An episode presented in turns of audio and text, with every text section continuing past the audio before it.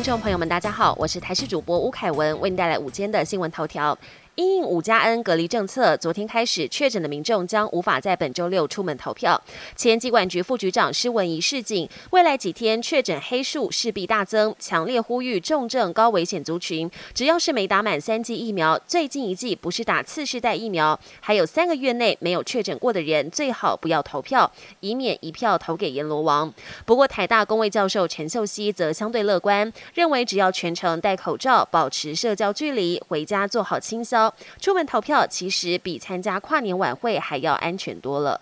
今天水汽增多，东半部整天都有降雨的几率，西半部有短暂降雨，中部以北及东北部越晚降雨几率越高。而周三到周五水汽将明显增加，到时候各地云量增多，降雨几率提高，尤其中部以北及东北部雨势较持续明显，要留意较大雨势发生。北台湾转凉，其他地方高温也会下降。周三、周四北部高温约二十三、二十四度，其他地区在二十五到二十七度。而周六投票日，水汽减少，降雨渐缓，北部及东北部地区仍有短暂雨，其他地区是短暂雨后多云的天气形态。桃园永丰云豹篮球队球星霍华德在跟台中太阳队比赛中，上半场因不慎与队友发生碰撞，造成左膝不适，已经到长庚医院检查完毕，目前没有大碍。但医疗团队为求慎重起见，建议他休息两周，等待完全无碍情况之下再出赛。而霍华德本人完全尊重医师的建议，希望能尽快以最佳状态回到比赛场上献技。国际焦点：印尼西爪哇省二十一号发生规模五点六的地震。截至目前，印尼国家灾害应变总署仍将强震死亡人数列为六十二人。不过，西爪哇省省长在记者会上表示，死亡人数已经增加到一百六十二人，另外有三百二十六人受伤，而大多数罹难者都是孩童。地震导致超过两千栋房屋受损，一万三千多人流离失所。由于灾区地形陡峭，重型机具难以抵达，救援工作。相当困难。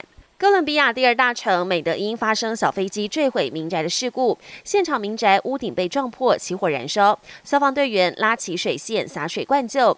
而事件发生在当地时间二十一号上午，一架双引擎小飞机因为发动机故障而坠毁，事故导致七栋民宅全毁，六栋受损，机上六名乘客和两名机组人员共八人全数罹难，幸好初步判定没有波及到地面人员。世足赛进入第二天，英格兰小组赛首战对上了伊朗。开赛前，英格兰全队单膝下跪抗议卡达人权不彰。伊朗球员则是剧唱国歌，以声援国内的反政府抗争。这场比赛一如外界预期，英格兰全场拿下了六分。不过，伊朗也踢进两球，追平队史单场最多进球的纪录。另一场比赛，荷兰对上塞内加尔，荷兰一直苦战到第八十四分钟，才靠着哈克波头锤破网，中场以二比零气走塞内加尔。美国和威尔斯则是一比一握手言和。本节新闻由台视新闻制作，感谢您的收听。更多内容。请锁定台视各节新闻与台视新闻 YouTube 频道。